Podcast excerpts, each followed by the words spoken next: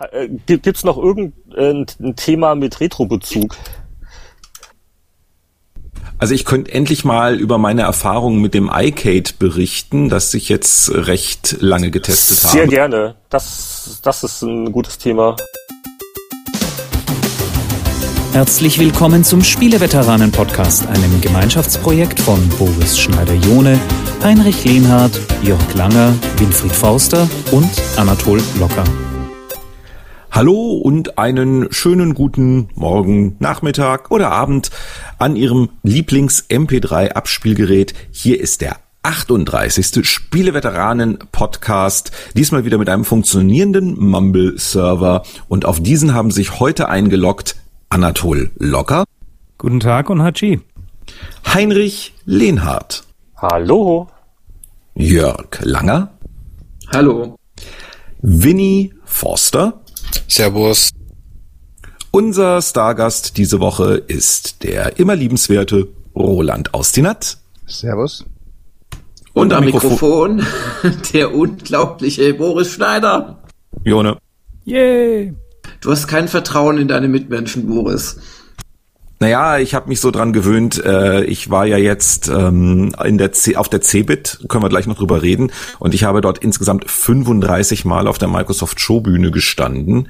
Ähm, und äh, ich bin dann Kummer gewohnt, dass man sich auf seinen Partner nicht so verlassen darf auf der Bühne, dass der einem dann auch wirklich ordentlich vorstellt oder so. Äh, ist nicht böse gemeint, Jungs. Insbesondere, weil ich ja letztes Mal irgendwie technisch ein bisschen blöde rausgeflogen bin und äh, mich deswegen drüber freue, dass heute mal alles zu funktionieren scheint. Aber fragen Sie uns in einer halben Stunde nochmal, ob es funktioniert.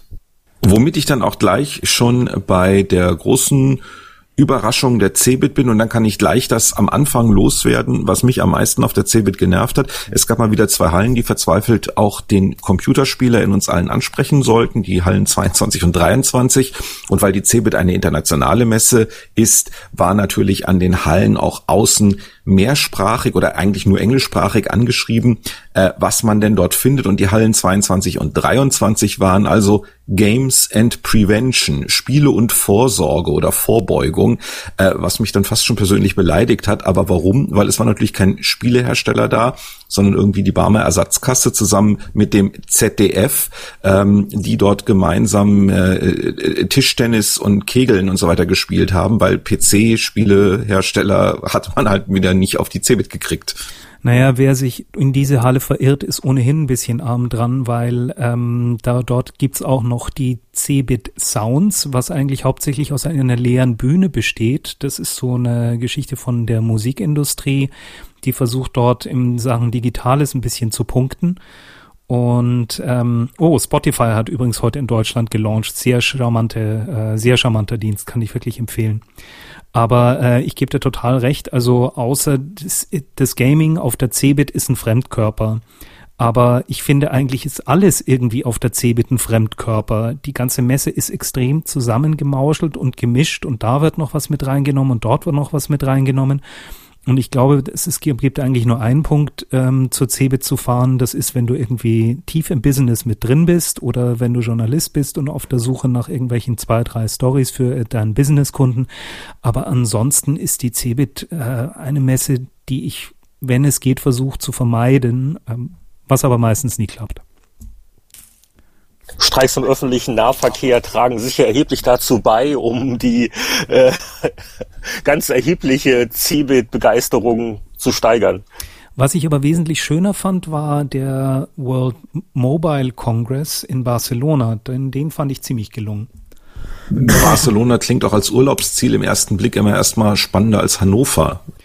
Da hast du absolut recht. Hannover ist ähm, jetzt auch nicht so meine, meine absolute Lieblingsstadt, aber ich glaube, jetzt geht's dann doch ein bisschen weit.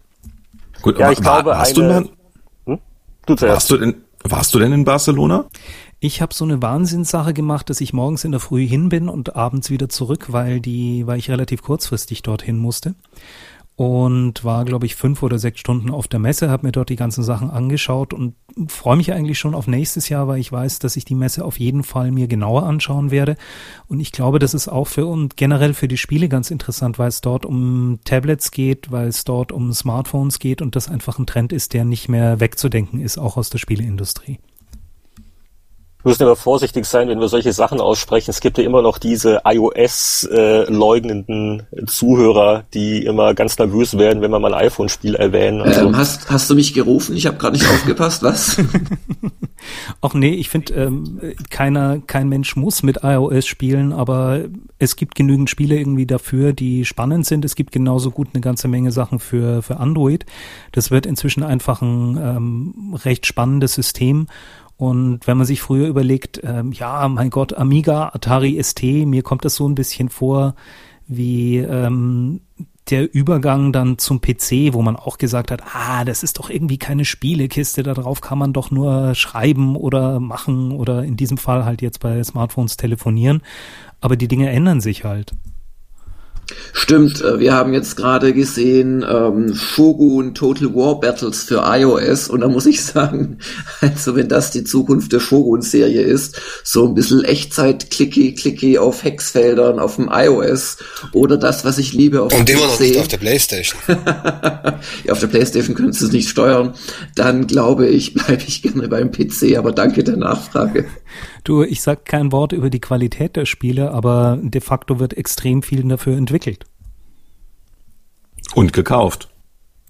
Und es waren ja auch nicht alle Spiele damals für die für die dedizierten Konsolen super und sind es ja heute noch nicht. Also gib denen mal ein, zwei Jahre und dann wieder da die Qualität draufgehen, noch mit besserer Auflösung und vielleicht noch ein paar schlaueren Eingabemethoden.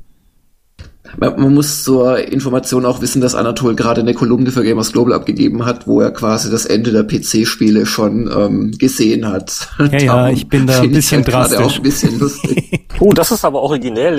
Äh, fast jeder andere sieht ja eher das Ende der äh, dedizierten Wohnzimmerspielkonsolen, aber den, den, den PC sehe ich jetzt eigentlich nicht unbedingt am Wegsterben, aber also Ende ist ja auch ein sehr schwerer Begriff. Äh, letztens hat jemand wieder ein neues Atari 2600 Modul veröffentlicht. Es gibt immer noch ein paar Leute, die C64 Spiele schreiben heute.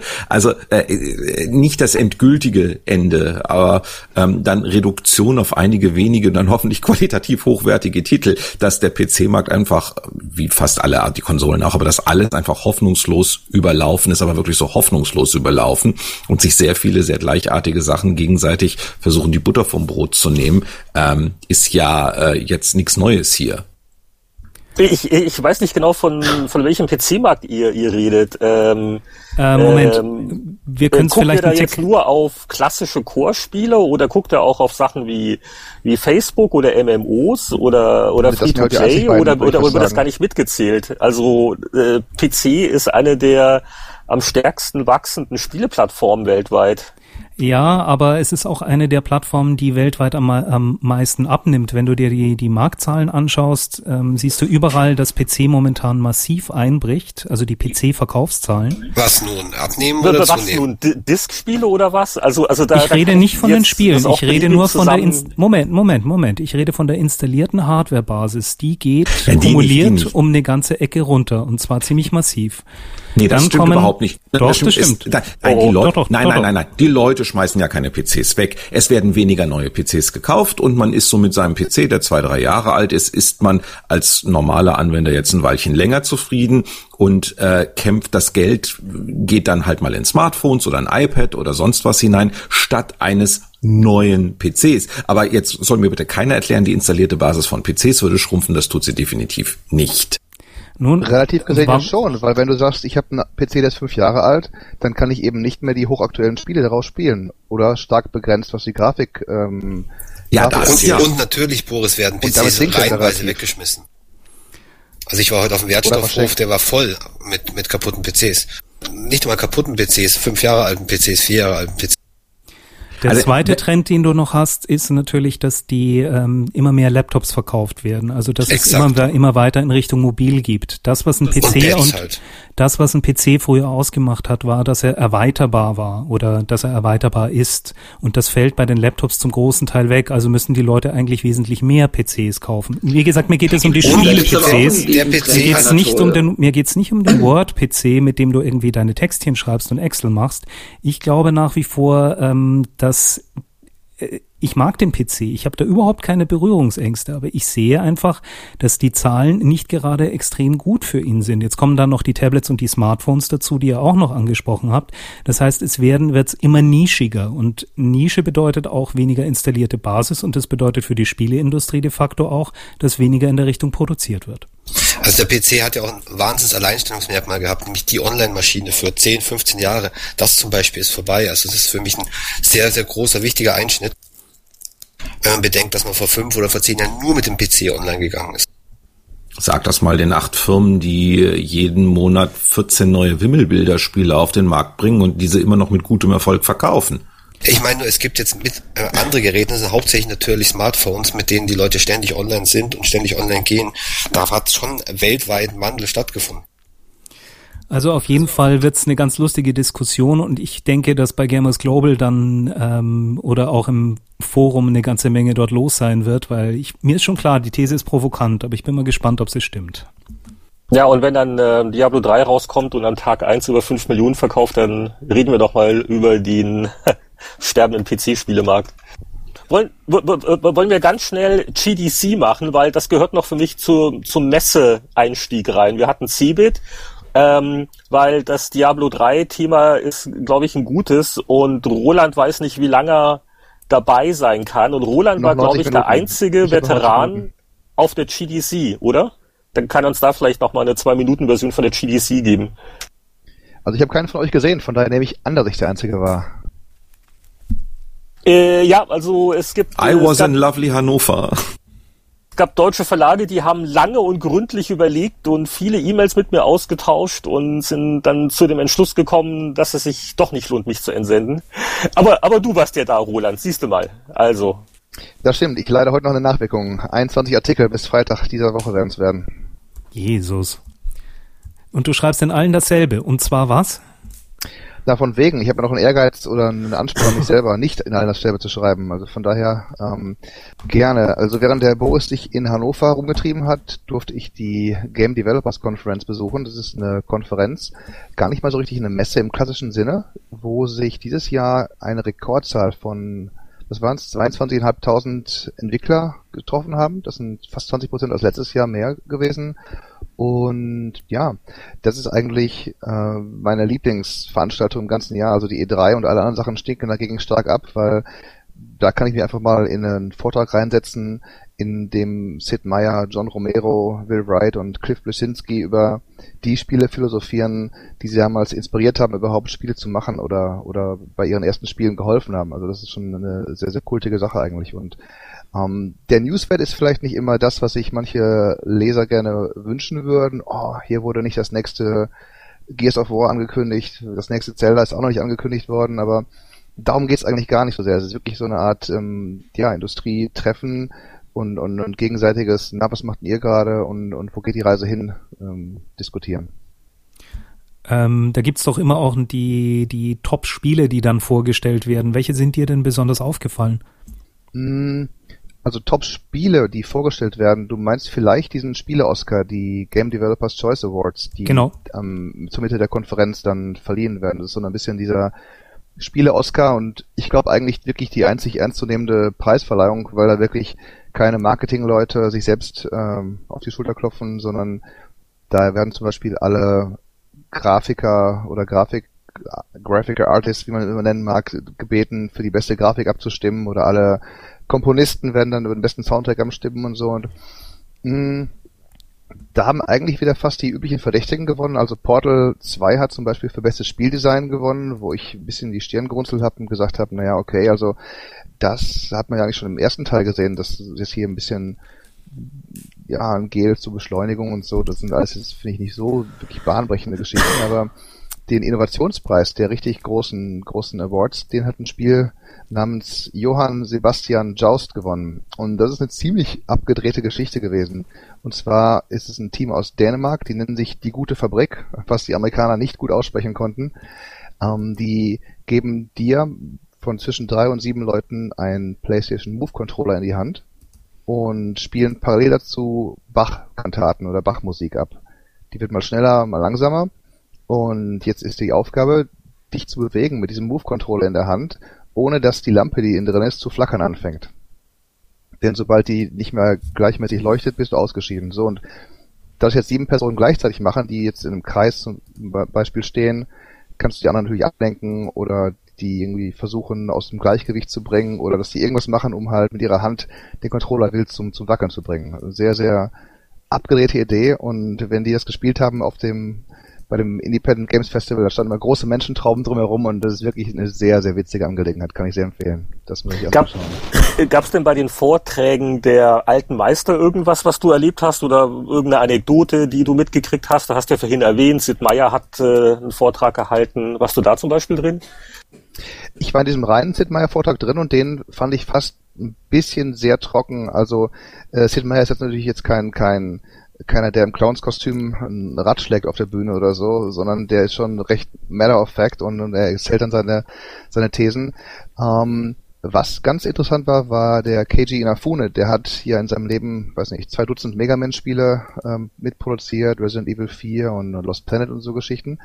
Der hat ein, ein, eine Rede gehalten zur Zukunft der japanischen Spieleindustrie und hat sich vorher groß und breit entschuldigt für das, was er sagen wird, weil Japaner, die sind ja normalerweise keine keine, ja, äh, Volksverräter in Anführungszeichen, das ist ja alles super und alles toll, aber er sagt zum Beispiel, die äh, japanische und eigentlich auch die, die globale Spielindustrie ruht sich viel zu sehr auf ihren großen Marken aus und diesen, diesen Ehrgeiz, dieses, diesen Willen zum Sieg oder zum, zum Gewinnen oder den, den Kollegen in der anderen Spielefirma mal zu zeigen, wow, guckt euch mal unser Produkt an, den vermisst er eigentlich. Also, wie sagt er, wenn man einmal den leichten Weg entdeckt hat im Leben, dann geht man den auch weiter, weil das, das Leben ist schwer genug.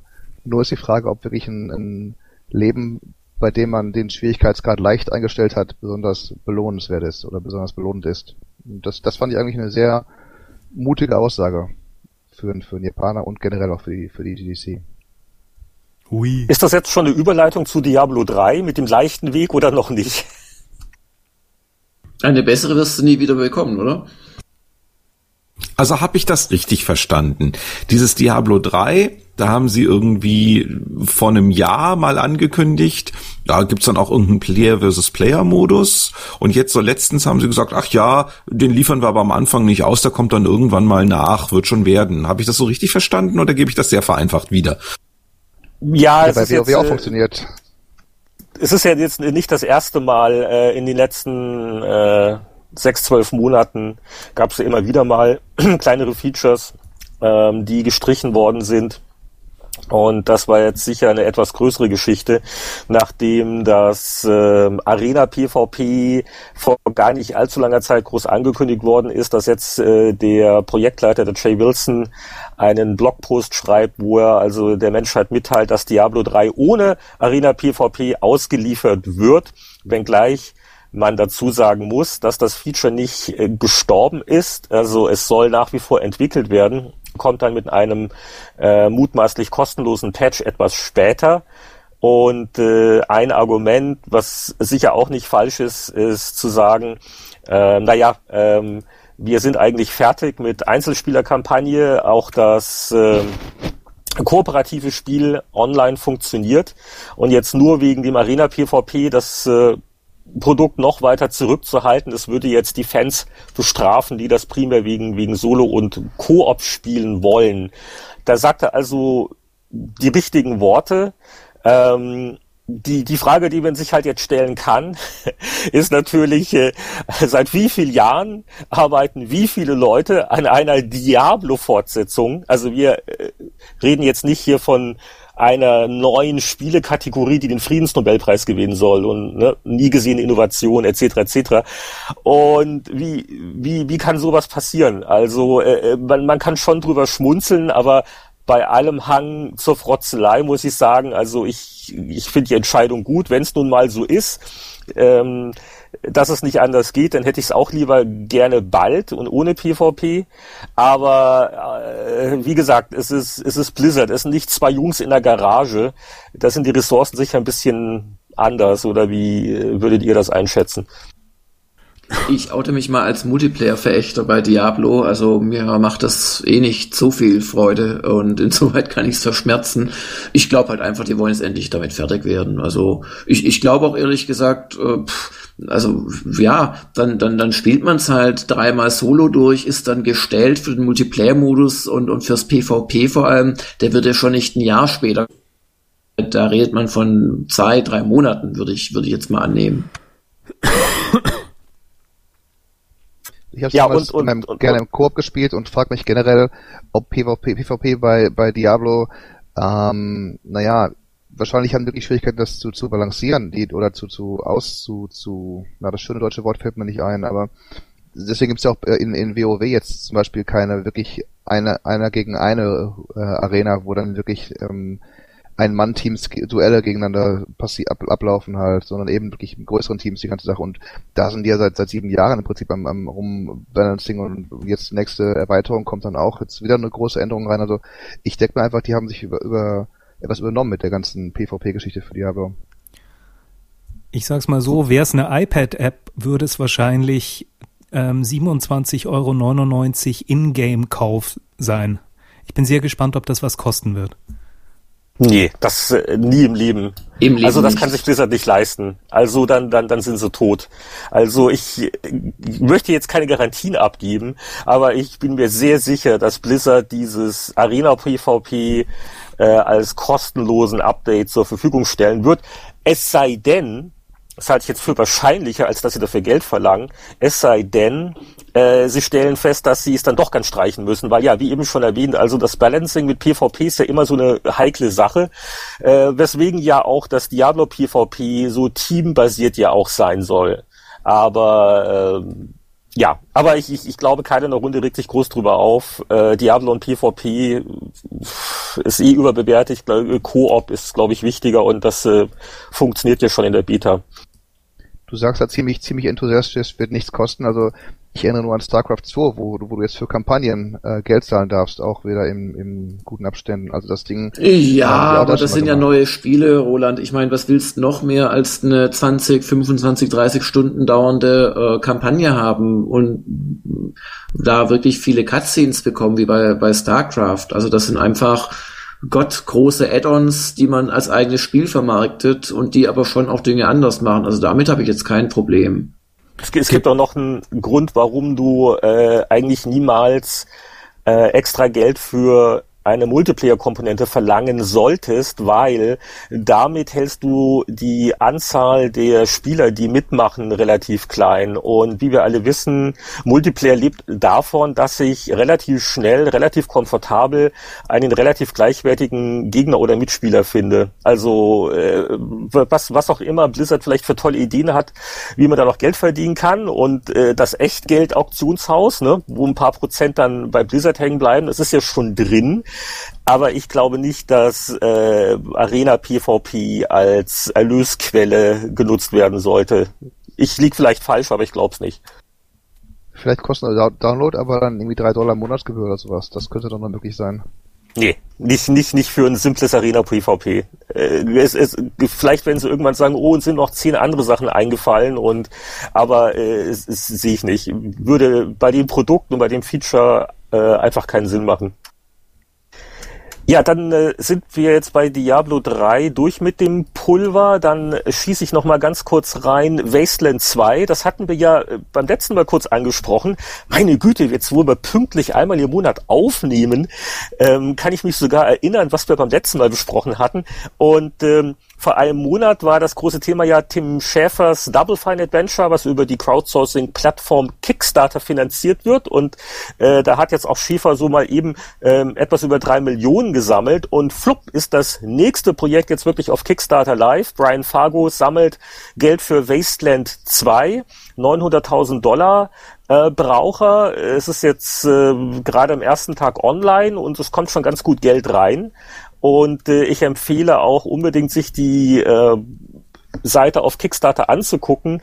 Neben einer ausführlichen Beschreibung des Projekts gibt's auch da wieder ein recht lustiges Video. Also es ist äh, fast so komisch wie das Double Fine Adventure ähm, Pitch Video und äh, ganz ganz ganz gut gemacht und hat einen hohen Unterhaltungswert und Ähm, wenn man ähm, 15 Dollar beisteuert, äh, kriegt man dann eine digitale äh, Kopie des fertigen Spiels, äh, wenn es dann nun realisiert wird. Also für relativ wenig Geld äh, kauft man sich quasi äh, schon mal ein und kriegt auch was dafür. Also wenn es interessiert, Wasteland 2 auf Kickstarter. Äh, Erwartungshaltung in der Runde. Ja, ich glaube schon, dass sie es hinkriegen werden. Sie haben jetzt, glaube ich, 4.300 Bäcker, habe ich gerade gesehen, und 240.000 eingesammelt in Ja gut, bis Tagen. der Podcast veröffentlicht wird, sind die Zahlen natürlich nicht mehr aktuell, aber... Ja, ja, klar, aber da gehen jetzt nur ein, zwei Tage ins Land. Also das äh, soll jetzt, wird sich natürlich noch ein bisschen erhöhen. Aber ich glaube schon, dass das Spiel hat einen gewissen Namen und eine gewisse Strahlkraft. Ich weiß nicht, wer von den Veteranen hat's äh, noch gespielt außer mir? Hier und erst vor drei Jahren auf so einem, war es überhaupt ein Emulator auf jeden Fall nochmal gespielt. Also ja. Ähm, es war damals sackschwer oder war ich irgendwie nur zu doof? Und es war nicht zu schwer. Ich bin, ähm, ich weiß nicht, ich habe 30, 40 Stunden irgendwie darin verbracht, aber irgendwie nie das Ende gesehen. Wie ging's euch? Hattest du das Buch? Muss man ja fast fragen. Fiese Frage, fiese Frage. Für, für, die Leute, für die Leute, die jetzt äh, Wasteland nicht so im Gedächtnis haben oder nicht ganz so alt sind wie wir, das Spannende an Wasteland war natürlich nur, um Platz auf der Diskette zu sparen, dass große Teile der Handlung oder zumindest Teile der Handlung im Spiel immer angedeutet wurden, mit was jetzt passiert, lesen Sie in Abschnitt 37 im beiliegenden Buch. Und da waren dann größere Textpassagen quasi auf Papier ausgelagert. Ähm, ohne diese war es dann auch nicht ganz so einfach, das Spiel zu vollenden. Ist das nicht faszinierend? 1988 quasi aus Kostengründen, naja gut, Kopierschutz hat auch eine Rolle gespielt, hat man digitalen Text lieber auf Papier gedruckt und ausgeliefert. Und heutzutage ist es umgekehrt, wo es quasi so gut wie keine Anleitung auf Papier mehr gibt, sondern nur noch ein PDF-File. Irre. Aber um die Frage nach dem Schwierigkeitsgrad zu beantworten, ich erinnere mich nicht mehr so genau dran, aber eins weiß ich mit Sicherheit, 1988 waren alle Spiele schwerer im Vergleich zu 2012. Da ist was dran und Wasteland war schon auch schwer. Also man wurde da äh, gerne auch mal von Häschen in einem Garten erstmal umgebracht am Anfang. Killer Bunnies, legendär. Genau. Und, und es war halt so, ähm, es gab ein paar wirklich schwere Gegner, ähm, wenn man da zu früh einfach hingegangen ist. Also relativ am Anfang, so nach einer Spielstunde, konnte man wo rein tappen. Also das würde bei einem modernen Spiel überhaupt nicht mehr möglich sein, weil das erst A sind die modernen Spiele meistens rein sequenziell und B würden sie da dich davor schützen. Und da konntest du halt auf so eine ausgebaute Range, äh, Ranch-Festung irgendwie zulaufen und die haben dich einfach massakriert, du hattest keine Chance, also du musstest da dran vorbei und erst viele, viele, viele Spielstunden später dann zurückkommen. Und das hatte aber auch was Befriedigendes, wenn man da ein paar Mal draufgegangen war am Anfang, bis man einfach kapiert hat, nein, ich soll hier noch nicht hin, wenn man dann viel, viel später nochmal zurückkehrte. Im Mech. Und dann reingehauen hat. Naja, also Wasteland 2 ist so ein Projekt, das werden wir vielleicht mal spielen können, aber äh, jetzt interessiert uns, was die Veteranen zuletzt wirklich gespielt haben. Und äh, mag jemand vortreten? Äh, jemand als erster? Vielleicht der, der Ehrengast Roland? Oder war der zu sehr mit äh, Messetermin beschäftigt? Äh, nicht, nicht ganz. Ich habe sogar während eines Vortrages das Spiel des Vortragenden runtergeladen und käuflich erworben im Trommelwirbel App Store. Das wird Jörg nicht freuen. Ähm, das Spiel heißt Ferdy. Eine Mischung aus Twitter und Birdie. Ähm, Golffreunde ahnen schon, was jetzt kommen könnte. Ähm, es geht darum, man schlägt den Golfball auf drei, drei insgesamt mitgelieferten Golfkursen nicht mit einem Schläger, sondern mit einem Wort. Und zwar muss man sich überlegen, so, jetzt ist gerade zum Beispiel ähm, Samstagabend, welches Wort könnte in der letzten Minute besonders oft getweetet worden sein? Wenn man sagt Party oder Taxi oder sowas, das gibt einen weiteren Abschlag. In Deutschland sagt, ähm, wahrscheinlich wetten das. ähm, das Coole ist, es geht in allen Sprachen. Du kannst ja wirklich auch in, in deutschen Wörtern äh, arbeiten, denn das, das sucht über die Twitter API ganz Twitter nach, nach Wörtern ab. Also ähm, Kollege hat dann schon mal mit, mit Merkel gepattet, weil dann wirklich wenig Leute über Merkel gesprochen haben oder so. Ähm, eine sehr, sehr abgedrehte Idee und das geht dann auch nicht nur als Einzelspieler, sondern auch als, als Multiplayer. Äh, Modus. Du kannst dann in Echtzeit mit Leuten zusammen, egal wo, äh, Apples Game Center sei Dank, ähm, um die Wette patten und schlagen. Sehr, sehr abgefahren. Kann ich nur empfehlen. Ähm, ein Dollar gerade im App Store. Sieht nett aus. Ich habe es mir gerade angeschaut. Kein Spielen während der Podcastaufnahme, also wirklich. Hm. Okay, der, der nächste? Also bei mir könnte es einen Augenblick dauern. Nicht ganz so lang wie bei Jörg manchmal in Hochzeiten, aber ich habe ein bisschen was zu erzählen. Oder ich nehme das eine dann hinten raus, weil ich habe äh, mit dem iCade ein bisschen gespielt. Das ist also das verkappte iOS-Thema. Äh, das mache ich dann zum Schluss oder vielleicht nochmal separat. Aber ähm, ja, natürlich, ich bin nicht zu so viel gekommen. Ähm, ich habe mir, weil es äh, irgendwo für 20 Euro mal rumlag, äh, lacht jetzt nicht Tetris für den 3DS geholt. Ähm, und äh, das dann nochmal im Gegenzug zu dem Tetris, das auch letztens auf äh, Dings rauskam, auf ähm, äh, iOS, die neue Variante. Und es sind ja Welten dazwischen, weil da habe ich für die 20 Euro aber sowas von Gegenwert. Einige der Spielmodi sind nun völlig bescheuert und 3D kannst du auch natürlich abschalten.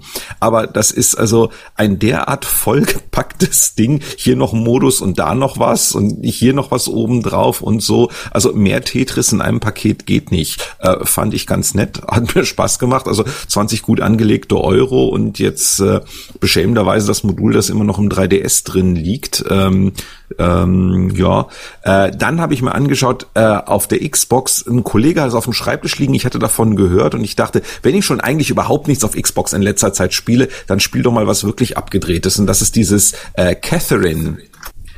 Ähm, das ist ein japanisches RPG Adventure irgendwie mit einer Geschichte um einen Mann, der sich oh, zwischen der einen und der anderen Frau entscheiden muss. Aber das hat natürlich eine äh, wesentlich bösere Komponente, denn wenn man da die falschen Entscheidungen trifft, ist man auch irgendwie tot. Ähm, noch dazu kommen dann aber so äh, in diese Geschichte eingebettelt ganz blöde Puzzle-Geschicklichkeitsdinge. Es passt irgendwie alles nicht zusammen und dann faszinieren doch wieder. Also das ist, glaube ich, genau das, was der Mega Man-Entwickler meinte, aus Japan kommt nichts mehr, das ist der Gegenbeweis. Also sowas hast du vorher noch nicht gesehen. Ich kann nicht sagen, ob es gut ist. Aber es ist faszinierend. Man, man legt das dann erstmal nicht aus der Hand und will wissen, okay, sowas habe ich garantiert noch nie gespielt. Ich würde gerne wissen, ob da noch was kommt und wie das wird und was da passiert. Und die Handlung ist jetzt auch nicht mal so doof. Also es, äh, ähm, es ist sicherlich kein nicht nicht so aufsehenerregend wie wie für mich wie Portal damals war, wo ich dachte, ja, endlich mal was anderes und Neues und den Spieler nicht für dumm verkauft und auch nicht alles erklären und so weiter. Also, aber, äh, aber es gefällt dir. Äh, ich kann es noch nicht sagen, ob es mir gefällt. Also es interessiert mich. Und das ist, das ist ein großer Unterschied. Viele Spiele gefallen mir, machen irgendwie Spaß oder sowas. Das ist eins der wesentlichen, da sag ich, das interessiert mich jetzt mal, da will ich wissen, das weckt die Neugier. Und den Grafikstil mag ich teilweise nicht und die Dialoge finde ich manchmal nicht so doll und manches langartig und diese, diese, diese Tower-Einlagen finde ich dann auch nicht so toll, aber irgendwie will man trotzdem weiter. Naja, wenn du es freiwillig weiterspielen wolltest, das ist jetzt fast wie die Stunde der Kritiker, dann kann ja. es ja so schlecht nicht sein. Ja, aber umgekehrt kann ich auch jetzt niemandem empfehlen, da mal blind das Geld auf den Tisch zu legen, weil es ein Vollpreis-Disk-Produkt äh, und äh, auf gut Glück das zu machen äh, und auszuprobieren und zu spielen und so. Und dann zu guter Letzt, ähm, es tut mir schrecklich leid. Ähm, ich muss noch ein iOS-Spiel nennen und ihr werdet mich alle aus dem Raum jagen, aber ich bin verfallen der jüngsten Variante von Bejeweled.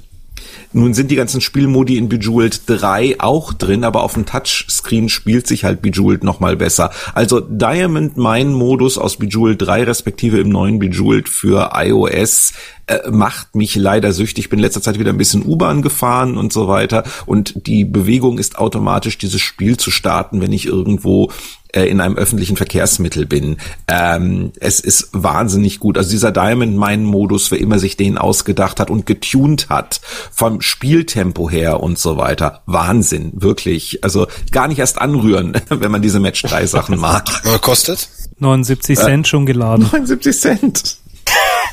Jetzt, jetzt, jetzt müssen wir aber aufhören, weil der Anatol kommt ja aus dem Downloaden nicht mehr raus, hier mit den ganzen iOS-Sachen. Oh, eure Tipps waren bis jetzt immer gut. Wunderbar so. Und wie gesagt, iCade habe ich gespielt, aber ich setze es mal gerne an den Schluss, weil äh, das reißt uns jetzt so raus aus dem Was wurde gerade gespielt Modus. Nevermind. Resident Evil habe ich gespielt. Ich meine, kommt ja quasi jetzt jeden Monat neue. So.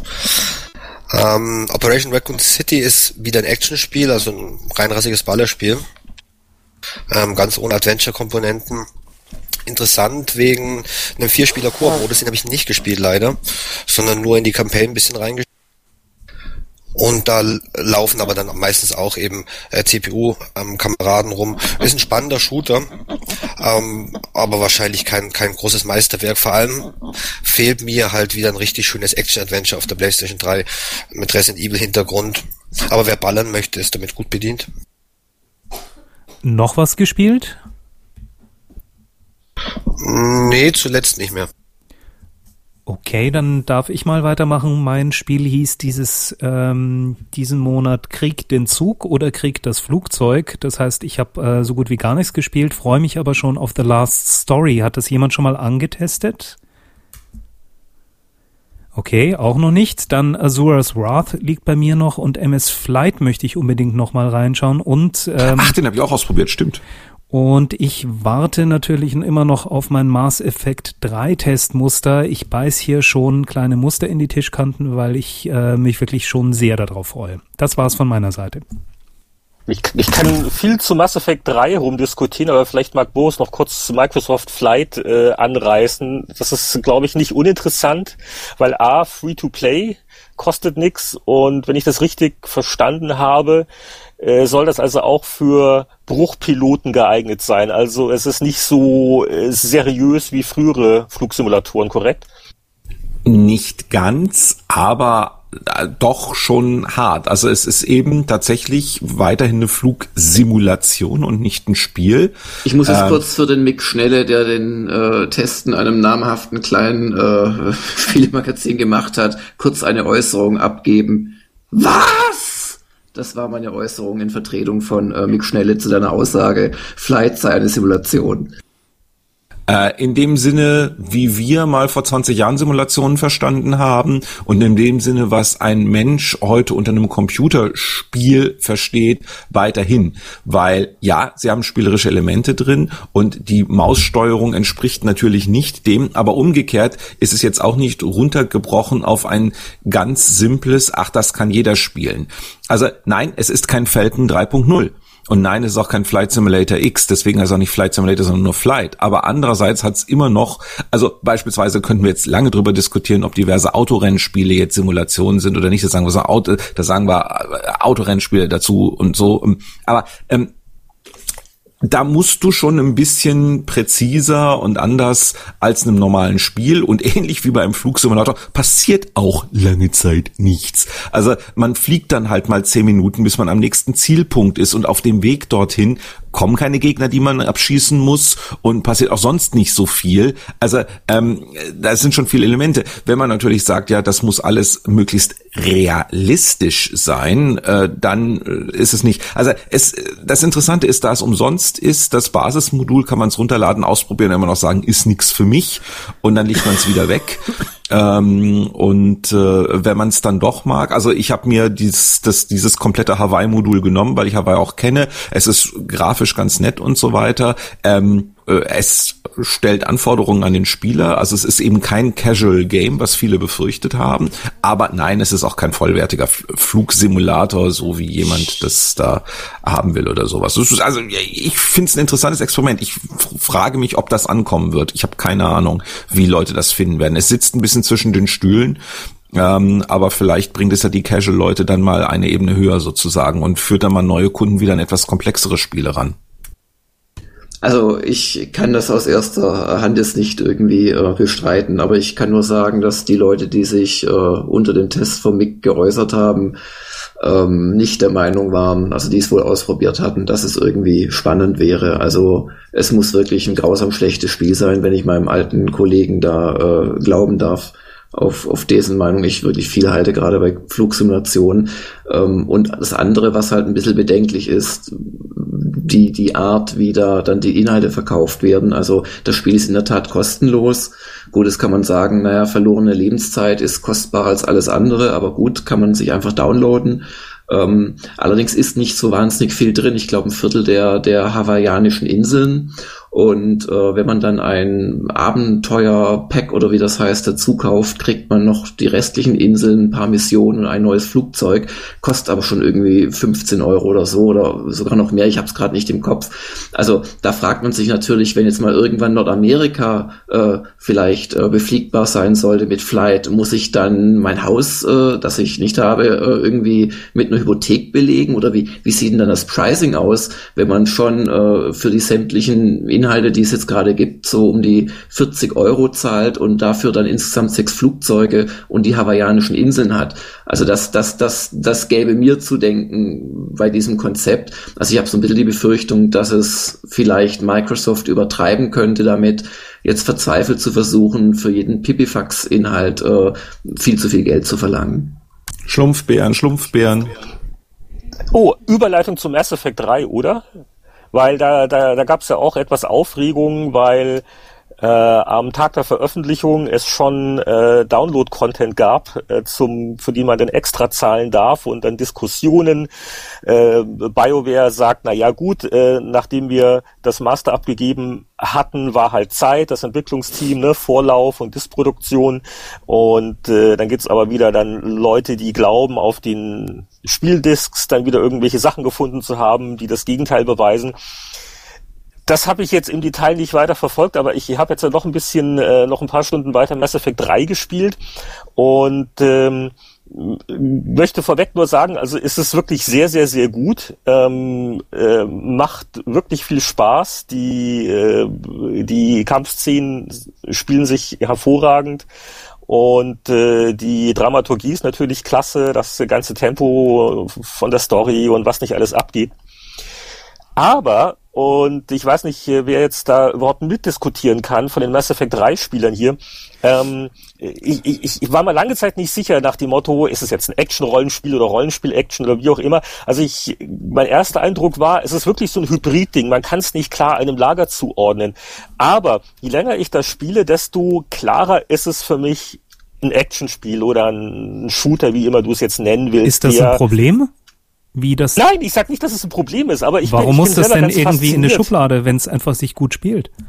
Es ist vielleicht ein Problem für die Leute, die Rollenspiel-Fans sind und sagten, ich würde gerne ein Rollenspiel spielen. Ich habe den ersten Teil gespielt und, und, dann äh, würden sie dann sagen, ja Mensch, jetzt wird's aber irgendwie mehr zu einer Serie, mit der ich nichts anfangen kann. Aus der Hinsicht. Nee, ganz, es ist, es ist nicht so krass, es ist eher subtil, aber es fällt schon auf, ähm, wie sehr doch äh, gestrafft wurde und Sachen rausgenommen wurden, wo die Entwickler halt sagen, na ja, da ne, kommt das schneller auf Touren und äh, für ungeduldige Leute war das nicht so toll. Also die, die, äh, sagen wir es mal so, es fehlen halt jetzt so Sachen wie die Minigames ähm, und ja, die braucht man eigentlich nicht wirklich. Also klar komme ich zackiger voran wenn, äh, wenn die Tür einfach aufgeht und ich nicht erst ein blödes Memory-Puzzle lösen muss. Also direkt vermissen tue ich es nicht.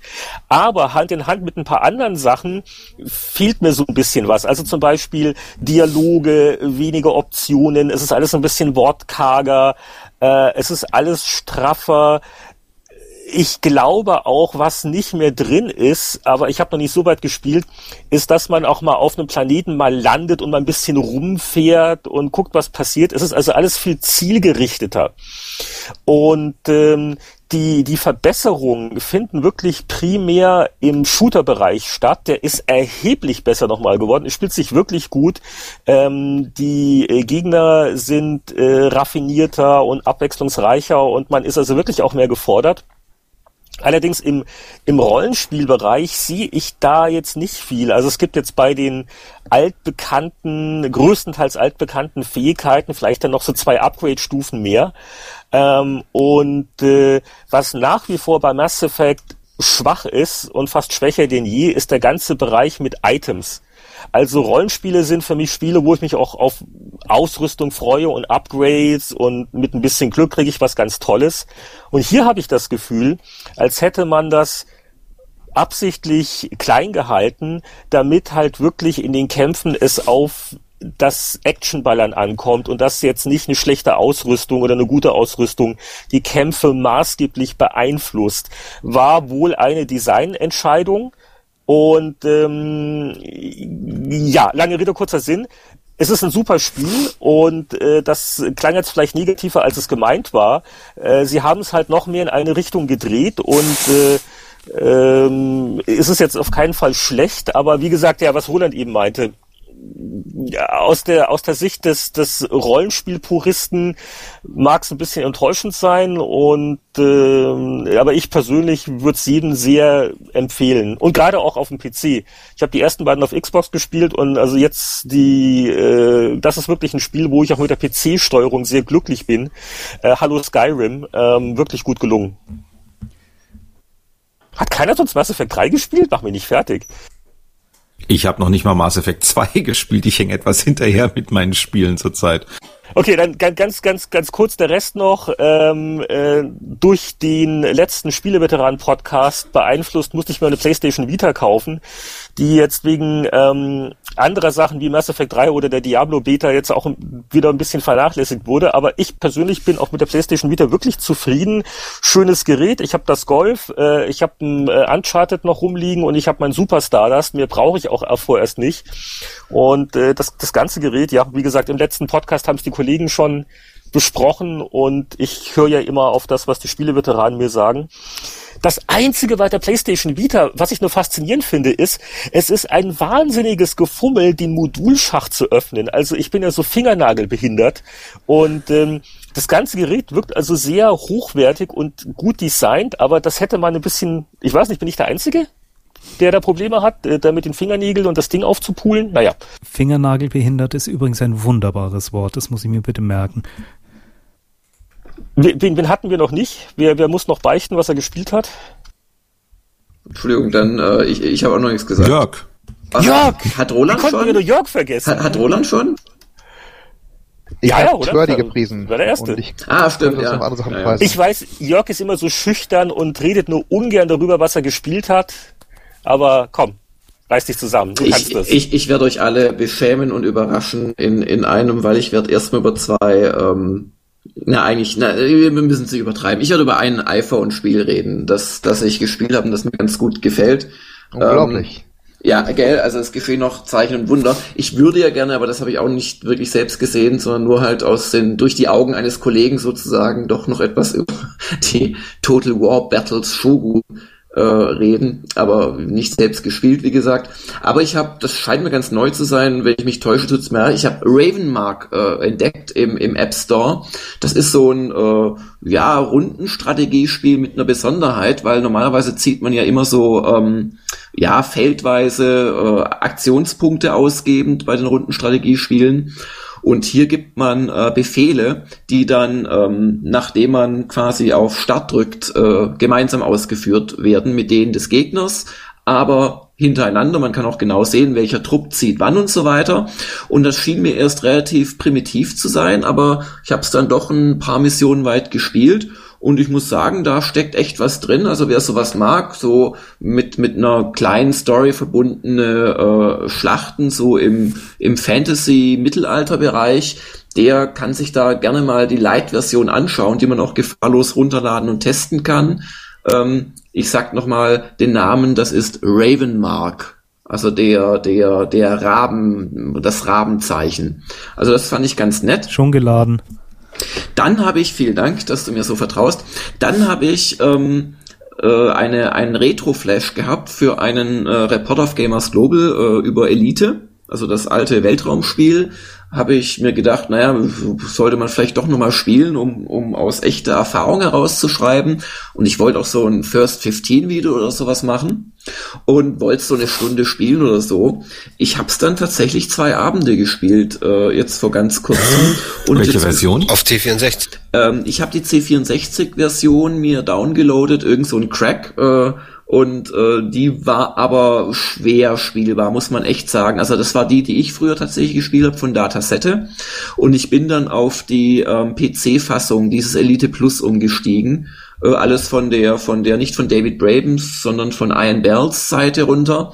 Übrigens die hässlichste Webseite, die man je gesehen hat. Er hat irgendwie die wohl im ersten Jahr, wo es www gab, äh, gemacht und seitdem nicht mehr aktualisiert. Muss man sich wirklich geben. Also nach Iron Bells äh, irgendwas äh, gucken, dann findet man die. Und ähm, Die, die Elite-Version, die wurde auch damals, weiß ich noch, bei, bei Powerplay und so sehr gelobt, äh, auch von euch.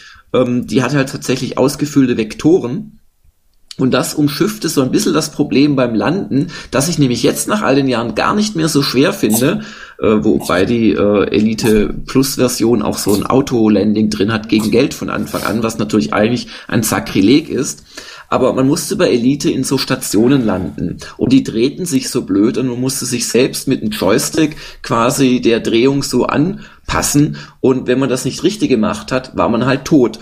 Und das war schade, weil man hat vielleicht vorher 70 Minuten lang gekämpft, ist 30 Minuten lang geflogen und nach 100 Minuten ist man dann zerschellt aus einer Unachtsamkeit heraus. Mit 100.000 Sklaven an Bord. Mit, richtig, mit Sklaven und äh, Luxusgütern und was weiß ich an Bord. Und ähm, dieses äh, selber Andocken fällt wesentlich leichter, habe ich jetzt festgestellt nach all den Jahren, äh, wenn man ausgefüllte Polygone hat, weil man dadurch sehen kann, ob vor einem noch das Tor ist, das Gate oder Sternenhimmel, weil bei der C64-Fassung äh, gab es halt nur Linien, weiße Linien auf schwarzem Grund. Und wenn man jetzt nahe dran war und in einem schlechten Winkel, konnte es sein, dass man wieder Sterne auf sich zufliegen sah, aber in Wahrheit war man nur noch einen Meter von der Stationswand entfernt. Ich glaube, es gab auch kein Hidden Line Removal, das heißt, also, du hast durchgeschaut. Nein, nein, nein, nein das, das gab's, also vielleicht gab's das theoretisch, aber genau das. Also und und dann verschwand auch teilweise äh, die Liniendarstellung ganz und so.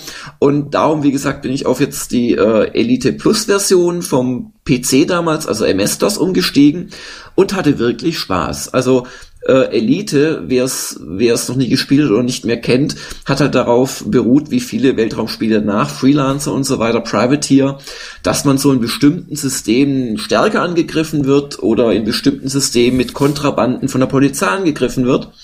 Und äh, wenn man halt in in ein Anarchie oder in ein gemischt Regierungssystem fliegt, dann hat man halt nicht zehn Angriffe hintereinander, sondern man hat 100 Angriffe hintereinander. Und gerade wenn man denkt, jetzt kann ich wieder beschleunigen und zur Station fliegen, zur rettenden, kommen wieder drei oder vier Gegner. Man hat nur vier Raketen, die recht schnell verschossen sind.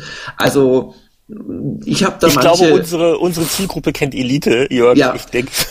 Ja, aber ja gut, es gibt vielleicht auch den ein oder anderen äh, äh, zarten 25-Jährigen, der mal aus Versehen reinhört. Auf jeden Fall, also mich, mich, mich hat echt äh, gewundert, wie mich das doch nochmal gepackt hat, obwohl es natürlich sperrig ohne Ende ist und man auf äh, Gebilde schießt, die aus fünffarbigen Pixeln bestehen. Aber also die haben es echt hingekriegt, dass man äh, das Gefühl hat, was geleistet zu haben, wenn man auf einem Anarchieplaneten mit 30 Tonnen Luxusgütern glücklich gelandet ist am Ende. Ähm, also das habe ich gespielt. Ja gut, dann Mass Effect Und auch. die Zeit wird knapp. Schnell, ja, schnell, schnell. Gut, also dann dann dann sage ich nur noch was zu Mass Effect. Also ich hab's äh, ich hab's mit dir sozusagen in der Stunde der Kritiker gespielt und seitdem auch nicht mehr wesentlich weiter, muss ich sagen. Also mich überrascht das ein bisschen, dass du sagst, ist, ist im Prinzip kein Rollenspiel, sondern Actionspiel, weil das es mehr, mehr Action-Anleihen hat als jetzt Hardcore-Rollenspielanleihen, war ja schon immer so. Und ich hatte jetzt den Eindruck, dass es mit so ein bisschen Skilltree und so eher wieder einen kleinen Rucken in Richtung Rollenspiel gegangen ist. Aber klar, die, die Kämpfe sind stark actionlastig. Ähm, also da, da vertraue ich dir jetzt einfach mal ob deiner längeren Spielzeit. Aber eins nenne ich dann doch noch, ich habe Risen 2 doch eine gute Weile gespielt, auch ein Rollenspiel und auch ein Kampfsystem, das durchaus so actionreich ist. Und ich muss sagen, ich war so ein bisschen ähm, äh, voreingenommen wegen, wegen dem Piraten, Piratenszenario. Ähm, aber das hat mir doch ganz gut gefallen auf Anhieb wieder. Also das alte Gothic Risen Feeling kommt sofort wieder auf. Und ja gut, ich habe halt jetzt äh, Voodoo äh, Zauberei statt irgendwelcher normalen Magie und ich kämpfe eher mit Säbeln und mit ähm, Pistolen und Musketen als vielleicht mit dem Zweihand-Bastardschwert. Aber da muss ich sagen, freue ich mich sehr drauf, Ende April auf das Risen 2.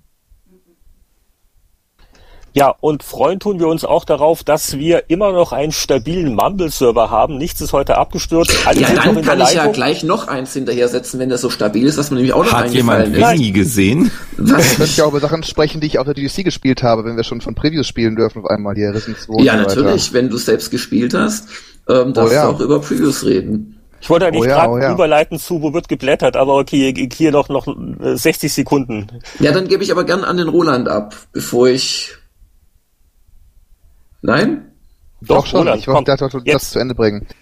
Ähm, ich habe gespielt noch letzte Woche äh, Lollipop Chainsaw, was das nächste Werk von dem äh, Taname Suda 51, Suda 51 äh, Japaner ist, der uns schon Schätze wie na, Shadow of the Damned, was ja nicht ganz so dolle war zuletzt, aber ähm, dafür, wie hieß denn nochmal mit dem Laserschwert und äh, wie und so weiter. Ach, den Titel ist mir entfallen. Winnie Hilf. Ähm, No More Heroes hieß es, äh, gemacht hat.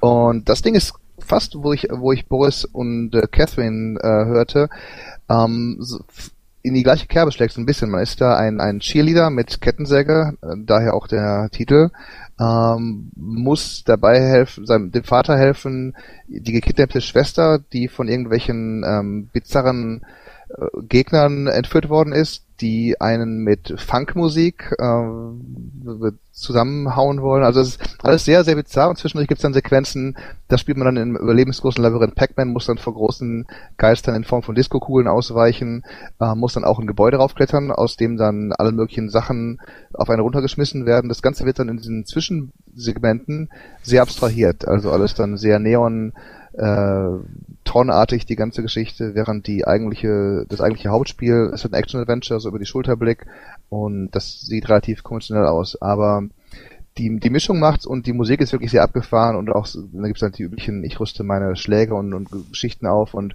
hab dann als, hab meinen, meinen Freund, oder besser gesagt dessen Kopf an meinem Gürtel hängen, mit dem spricht sie dann zwischendurch immer so, unsere, unsere Heldin. Und ja, es klingt alles sehr abgefahren, es macht aber Spaß. Und, und wie bei äh, Boris ähm, Statement sage ich auch, mal gucken. Ich finde es interessant, ich kann auch nicht genau sagen, wie glorreich es sein wird, aber wenn es dann mal draußen ist, werde ich es auf jeden Fall nochmal in die Finger nehmen. So, Kinders, jetzt haben wir wirklich genug über Spiele geredet, äh, die aktuell sind. Lasst uns doch einfach nochmal in einer alten Powerplay blättern. Und zwar gibt es wieder bei kultpower.de, haben wir uns rausgesucht, die Ausgabe 4 1992. Und auf dem Titelbild prangt schon mal Blick in die Zukunft, Trendwehr, dann Götter, Gräber und Geprügel, Black Crypt, Bahnfrei, A-Train und jetzt kommt eigentlich das Wichtigste, das Star Trek Spiel beamt mich hoch. Ja, die, die Frage ist natürlich, welches Star Trek-Spiel? Das kann vielleicht Boris, der damalige Tester, äh, 20 Jahre später nochmal erklären. Gut, äh, dieses Star Trek-Spiel, um das es sich hier handelt, heißt Star Trek 25th Anniversary, ähm, also das 25. Jubiläum der Fernsehserie so ungefähr, äh, und war ein nahezu Point-and-Click-Adventure, äh, nicht ganz so im Scum-Stil, ähm, aber dann äh, schon schon sehr hingehend äh, für den PC. Und ähm, ja, dass äh, sich da auch, äh, nee, das hatte noch nicht die Originalstimmen, aber es, sie durften zumindest auch die die Schauspieler so aussehen lassen wie in der Fernsehserie so einigermaßen. Und äh, das war äh, sozusagen Episodic Gaming. Das waren glaube ich sechs einzelne Episoden sozusagen. Man konnte jede auch so in ein bis zwei Stunden eigentlich durchspielen, die aber dann so einen übergreifenden, leichten Handlungsfaden dann hatten. Also am Schluss ergab sich dann noch was, wie das alles so miteinander zusammengehörte und so weiter.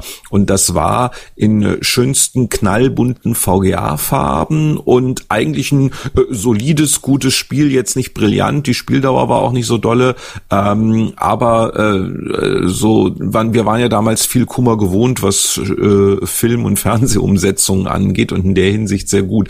Ähm, in so und das ähm, führte dann ja später noch weiter. Äh, da sollten dann noch Nachfolger kommen und die wurden dann, also einen gab es ja noch und dann wurde das dann äh, immer komplexer und so weiter. Und äh, ein drittes Spiel, das dann noch erscheinen sollte, hat dann irgendwie Interplay zum Schluss auch in den Ruin beinahe geführt. Äh, Roland hat da, glaube ich, noch ein bisschen mehr auf der Pfanne, was Star Trek angeht, die späteren Fortsetzungen. Ja, ich entsinne mich noch, dass der, der zweite Teil, also zum 25-jährigen Jubiläum, das war dann Star Trek Judgment Rights und witzigerweise der erste Artikel, den ich jemals für die damals PC Player geschrieben habe. Das war ein knappes Jahr später, 93. Und ähm, bin dann also hin und das war, man muss sich vorstellen, also 19 Jahre, vor 19 Jahren gab es noch wenig Digitalkameras, also noch richtig mit, mit Filmkamera und Diafilm hin. Ähm, nun ist mir da dummerweise auch noch der Film aus der Kamera gerutscht, aus der, aus der Spindel. Das heißt, ich habe also ein Foto von Entwicklern, die sich da mit Phasern und Rekordern postiert haben und gegenseitig äh, Faxen getrieben haben.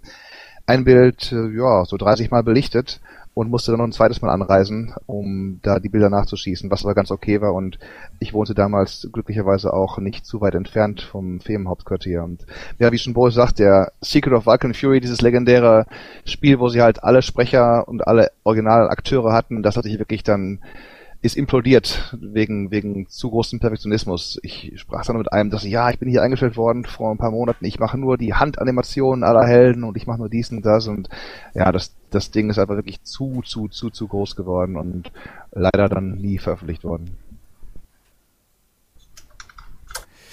Ich habe noch was entdeckt, was Boris, glaube ich, auch Spaß machen könnte. Ähm, und zwar auf der Seite 2627 Gateway von Frederick Paul. Ähm, das haben die Legend-Macher gemacht. Ähm, ganz klassisches ähm, Science-Fiction-Adventure. Ähm, ich habe es vor kurzem die 1 und 2 nochmal durchgespielt. Ich fand die absolut großartig. Boris, wie ging es dir dabei? Ähm, die sind sehr gut. Das sind schöne Hard Science Fiction Games, ähm, äh, was bedeutet auch halbwegs logische Puzzles und so weiter. Ich habe die beide gespielt, wobei ich das zweite nicht so stark fand wie das erste und ein sehr dankbares Universum. Also ähm, jetzt auch mal, dann geben wir doch mal einen Lesetipp. Äh, wer äh, ab und zu sich mal ein Science Fiction Buch gönnen möchte, Frederick Pohls Gateway, das allererste, äh, ist brillant, weil es auch einen super Twist hat, weil auch ein bisschen Psychologie da drin ist in dem in dem Buch, man sich die ganze Zeit fragt, warum ist das eigentlich so? Und also mit so mit so einem Schlusseffekt und so weiter. Äh, sehr schönes Buch. Ähm, es geht halt darum, dass die Menschheit irgendwie die Raumschiffe einer längst äh, äh, abgezogenen Zivilisation findet und äh, so wie bei einem guten Computerspiel liegt keine Anleitung bei. Das heißt, kein Mensch weiß, wie dieses Navigationssystem funktioniert und man kann immer auf gut Glück was einstellen und es gibt dann diese Prospektoren, die von Gateway aus halt irgendwo hinfliegen, sie wissen nicht wohin, sie wissen auch nicht, ob sie wieder zurückkommen. Und wenn man halt Glück hat und irgendwo ankommt, wo es äh, neue Technologien oder Rohstoffe gibt und dann auch wieder zurückkommt, dann ist man halt sehr reich und ansonsten ist man sehr tot. Ähm, das funktioniert als Buch ganz klasse und äh, die Spiele waren auch wirklich sehr toll und hat natürlich wieder kein Mensch gekauft. Das war die seltsame Mischung, wo Legend versucht hat, Text-Adventures mit einem Point-and-Click-Interface zu verbinden und hübscher Grafik. Ähm, was aber eben nicht so von großem kommerziellen Erfolg ge gekrönt war am Ende des Tages. Was schade war, aus der Serie übrigens noch mein absoluter Tipp ist Eric the Unready, eines der witzigsten ähm, Adventures, die jemals rausgekommen sind. Kann man wirklich empfehlen. Wahrscheinlich das Spiel mit der höchsten Gagdichte ever. Eric the Unready schlägt also bequem beide Monkey Island Teile um Längen. Und Star Trek Referenzen, nichts vergessen. Richtig. Referenzen für alles. In Eric the Unready ist wirklich alles drin. Herr der Ringe und ähm, äh, äh, Hitchhiker's Guide to the Galaxy und was weiß ich was und auch diverse Spiele und so. Ja, gut. Aber ähm, äh, was habe ich? Äh, Boris, du bist gerade wieder weg. Jetzt, ah gut. Äh, was haben wir, jetzt können wir jemanden grüßen, fällt mir gerade auf. Auf Seite 34 ist der junge Produktmanager von United Software namens Thorsten Oppermann Ach. abgebildet und nimmt Ach, seine nee. fünf Spiele auf die einsame Insel mit. Wenn er uns zuhört, hallo Thorsten. Ach nee, Final Match Tennis, Super Mario World, Super Mario Bros. 3, John Madden Football und EA Hockey. Hat er damals gespielt auf der einsamen Insel. Was, was treibt denn Thorsten aktuell? Gibt's Thorsten ist Chef überhaupt nicht mehr up to date. Äh, äh, Thorsten macht immer noch PR und ist sehr dick drin, meines Wissens. Macht also nicht äh, Ach, Games allein, das, sondern ah, ja, okay. Ähm, also, also immer noch. Ich hab da große Kunden. Ja, ja. Lebt in Hamburg. Wie, wie heißt noch mal die Agentur? Das habe ich auch mal gewusst. Äh, ist es nicht Indigo Pearls? Indigo Pearl. Genau. Bing. Where are they now? Wir könnten mal das so als, als Quiz machen, nach dem Motto, was wurde eigentlich aus... Ähm, apropos, was wurde eigentlich aus Shadowlands? Es hat damals einen Powerplay Award bekommen. Was, wer? Wie heißt das? Shadowlands, super von Michael Hengst. Daneben steht Ultima Underworld, The Stygian Abyss, ohne Award. War das kein SSI-Rollenspiel, wenn ich mich ganz grob entsinne? Richtig. Also haben wir damals daneben gelangt? Ja, auch beim Spiel davor, Black Crypt, war das erste Spiel von, von Ravensoft. Hat, glaube ich, keiner angerührt bei uns in der Redaktion, weil es nur auf Amiga kam. Oh, aber dafür war Pinball Dreams mit drin. Das fand ich damals schon ziemlich gut. Hat jemand sonst noch gespielt? Das war doch Epic. Hm, Pinball Dreams war nicht Epic. Das Skandinavier nee, waren das. 21st ähm, sorry, dann habe ich die durcheinander gebracht. Epic Pinball war Epic. Stimmt. Balls of Steel gab's dann auch noch. Digital Stimmt. Illusions waren das, glaube ich, Schweden oder so, die die ersten sechs, sieben Teile gemacht haben davon. Stimmt. Ein, ein langer Weg zu Battlefield, ne? Was ich auch noch sehe, da kann Heinrich sicherlich auch noch was zu sagen, ist die Seite 2. Das ist eine Anzeigenseite für eine bekannte Zigarettenmarke. Und ich erinnere mich, das war so um den Zeitraum, ging das dann langsam los. Die Auflagen der Spielhefte waren sehr hoch und nicht nur die Computerspielefirmen, sondern als erstes mit auch dummerweise die Zigarettenfirmen begannen sich dann für dieses junge Publikum zu interessieren und dort Werbung äh, zu inserieren und welchen Aufruhr das dann auch gab. Die Redaktion stand da auch nicht so ganz dahinter, aber andererseits wir waren jung und brauchten das Ich habe gleich zu rauchen angefangen. Sehr gut. Gab es ein Testmuster? Das, das, das ging da alles damals noch. Ich glaube, das ist ja alles ein bisschen mehr reglementiert heutzutage. Zigarettenwerbung ist ja ist verboten, glaube ich. Ne? Wo, wo, wo, wo, wo dürfen die denn überhaupt noch, noch beworben werden? Gar nicht. Formel Gar 1. Nicht mehr. Äh, gute Frage, gute Frage. Plakatwände, Leute. Plakatwerbung in Deutschland für Zigaretten problemlos. Aber kein Kino mehr, glaube ich. Kein Print, keine Medien. Ach, damals die wilden 80er, wir haben das alles noch mitgemacht, ne? Da äh, und der Chernobyl Fallout und die Zigarettenwerbung, was wir so alles überlebt haben. Ich bitte dich. Ähm, apropos überlebt haben und Werbung, schaut mal auf die Seite 152. Das ist ähm, eine Anzeige, die hätte auch in den 80er Jahren irgendwie existieren können von Ubisoft. Und die, die, ähm, die einzelnen Punkte sind auch sehr abstrus. Ein Biogame mit über 200 autonomen Figuren. Oder Bob der zweiten Generation. Okay oder eine neue architektonische Form, das Hightech-Paradox. Also wer da keine Ahnung von Spielen hat, der, der fragt sich auch, welche Drogen die genommen haben, die das geschrieben haben. Autonome Figuren, da muss man immer aufpassen mit dem Verfassungsschutz in Deutschland. Bob, das ist ja lustig. Bad 2, ist das hier erschienen? Da habt ihr mich rübergeschickt nach Paris mal wieder. Ähm, das ist erschienen, hat in der Powerplay, glaube ich, ganz gute Wertung bekommen und ist ziemlich untergegangen. War ich glaube, deswegen hast du zu rauchen angefangen, Winnie. Unter anderem. Aber das Bad 2 war schon sehr wirre, also war auch ein Genre-Mix und vielleicht im Rückblick kannst du das haben, müsst ihr nochmal anschauen, aber es hat in Deutschland keiner gespielt. Trotz der Powerplay-Anzeige. Trotz des Hightech-Paradox. Mit drei Arcade-Games. Gut, also Richtig glaube, spannend wird dann aber ja. noch so auf Seite 118. Äh, das ist dann auch wirklich, was sich mal lohnt zu lesen. Äh, da geht es um Gottes vergessene Kinder. Äh, ein Wortspiel, äh, weil äh, so hieß doch auch dieser eine Spielfilm in den 80er Jahren da mit der Dingenskirchen über die äh, äh, Taubstummen oder so ähnlich. Richtig. Ah, genau. Da geht es um Spieleserien, die nie zu Ende geführt wurden, wo so der erste, vielleicht noch der zweite Teil erschien und dann der Rest nie mehr kam. Konnte man damals noch ganz gut machen. Also mittlerweile würde so ein Artikel ziemlich aus. Aber damals waren es halt wirklich 20, 30 ganz prominente Sachen. Quasi richtige Legenden. War eine Koproduktion von Boris und mir, glaube ich, der Artikel. Ist super süffig geschrieben. Also ich habe ihn mit großer Begeisterung. Also, also ich mag ihn auch sehr gerne, aber ähm, es ist, glaube ich, der einzige Artikel, der in der Powerplay erschienen ist, wo eine ganze Seite vertauscht ist. Das heißt also, wenn man den Artikel mal äh, liest, ähm, sind zwei Textseiten komplett vertauscht. Und das verleiht mir den Artikel eigentlich bis heute. Also ähm, wirklich eigentlich gut gemacht, auch sehr umfangreich, aber das war schon ziemlich krass. Das ist uns damals durchgerutscht. Oh, ich erinnere mich, ich erinnere mich. Als ich den gelesen habe, ich habe es erst nicht ganz verstanden und ja. mal gelesen und dann fiel mir auf, Moment, die Seite müsste eigentlich davor, ich entsinne mich. Dann ich bist entsinne du mich. gut gewesen. Also ich hoffe mal, vielleicht waren unsere Powerplay, ist ja alles so fick, aber das, man das checkt war da nichts mehr. Das war eine Zusatzherausforderung, weil wir wussten, wie intelligent unsere Leser waren. Ja, und ich meine, er war ja kompliziert, der Artikel, weil es ging ja um lauter Spiele, die nie erschienen sind. Also ähm, schön, wenn ihn viele, doch einige Leute irgendwie gecheckt Mich nervt im, im Rückblick ein bisschen.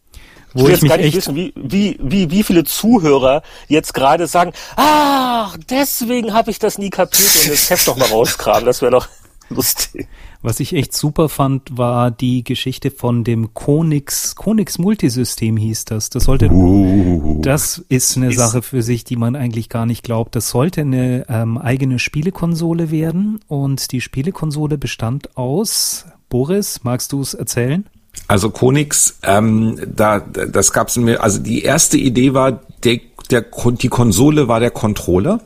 Also es war ein Joystick, Lenkrad, Flugcontroller, den man mit mehreren Handgriffen umbauen konnte.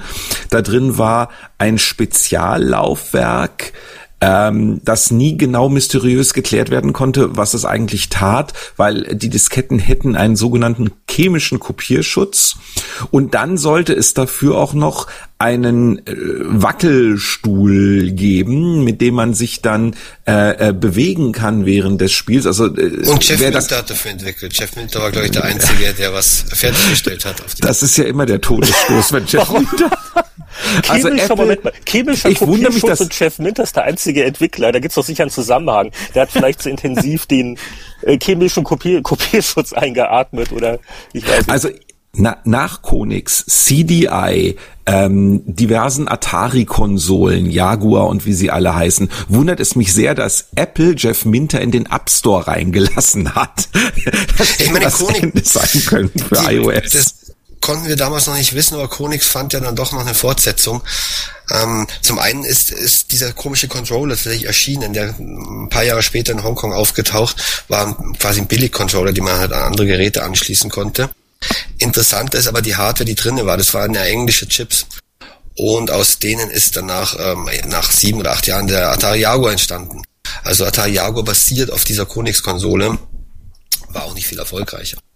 Ich glaube, das ist so ein Artikel, wo wir dann am Schluss, na, weil er ist schon sehr lang, wo wir am Schluss kürzen mussten. Und jetzt nochmal so kurze Retroperspektive äh, in die Zeit äh, äh, vor Desktop Publishing.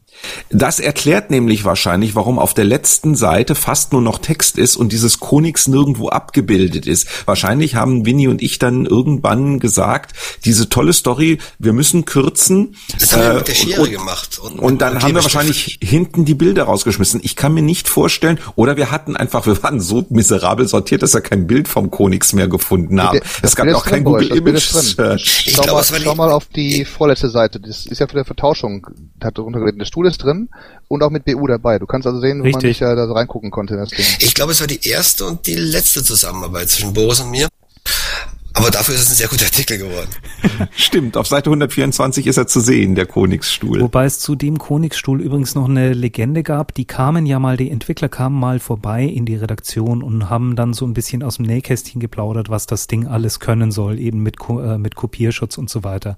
Und die hatten jemand mit dabei, die PR gemacht hat und die soll das Ding angeblich getestet haben. Die hatten aber ein Problem, weil dieser Stuhl irgendwie von Motoren angetrieben war, die sehr schwer steuerbar waren. Das war also so ein Ding, das wie in der Arkade dann so ein bisschen hin und her wackeln sollte. Das Problem war, dass es die regelmäßig, weil die nur 50 Kilo gewogen hat, aus diesem Stuhl rausgehauen hat weil die Motoren einfach zu stark waren. Also die waren total unaufgestellt damals. Leider hat der deutsche TÜV oder wie heißen da die zuständigen Institutionen niemals das Vergnügen gehabt, das Ding äh, auf seine Zulassung hinzutesten. Ein noch zum Boris. Der Jeff Mint hat auch dann irgendwann Glück gehabt. Der hat doch dann für die 360 den, diesen Musik-Visualizer-Dingsbums geschrieben. Damit hat er sich doch eigentlich an den eigenen Haaren aus dem Sumpf des, des schlechten Karmas gezogen, oder nicht? Ja, äh, da hat er den Visualizer geschrieben und der hat ja auch irrsinnig viele versteckte Funktionen. Der ist aber, glaube ich, in, in, den neuen äh, Versionen der Xbox 360 dann im ROM nicht mehr drin. Der musste irgendwann weichen. Gegen Jugendgefährdung, oder? Nein, einfach weil dir kein Platz im ROM... Ja, also ich glaube, also ich müsste mal nachgucken. Ich glaube, der ist nicht mehr drin, der Visualizer, der, ähm, der in den ersten Versionen, weil du konntest ja bis zu vier Controller anschließen, damit das steuern und so weiter. Er hat dann ja auf seiner eigenen Webseite irgendwo eine Anleitung dafür veröffentlicht und so. Ja, aber wie gesagt, ähm, äh, also ich schiebe das seit etwa Oktober vor mir her, ähm, über das iCade zu berichten. Ähm, ich werde es auch dieses Mal nicht schaffen, weil wir schon weit über der Zeit sind. Ähm, vielleicht mache ich einfach einen Artikel draus und stelle ihn bei den Spieleveteranen mal so rein, klassisch, zum Lesen, nicht zum Zuhören. Aber da schreibt der Jeff Minter jetzt auch seine ganzen iOS-Spiele mit iCade-Unterstützung und ja, die Lamas flackern wieder über dem Bildschirm. Ja, einen schöneren Schlusssatz könnten wir uns nicht wünschen. Und äh, bis zum nächsten Monat verabschieden sich die Spieleveteranen ähm, einmal im Monat, spieleveteranen.de und äh, bis zum nächsten Mal ein herzhaftes Tschüss. Jetzt wird Ihr hättet jetzt eigentlich alle euch verabschieden sollen. Das du uns jetzt? Bis zum nächsten Mal ein herzhaftes Tschüss.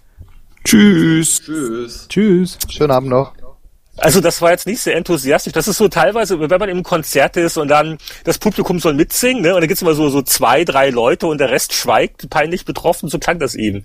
Also, I know you can do better. Nochmal. Also, bis zum nächsten Mal mit einem herzhaften Tschüss. Tschüss. Tschüss. Tschüss. Ciao.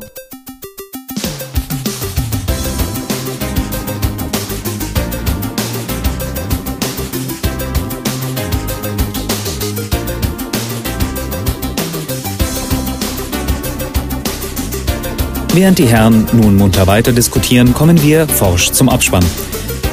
Der Spieleveteranen-Podcast ist ein privater Podcast. Sie erreichen ihn unter www.spieleveteranen.de. Auf diesem Blog finden Sie Informationen, Links und können sich an Diskussionen beteiligen. Wir wünschen Ihnen viel Spaß. Bis zum nächsten Mal.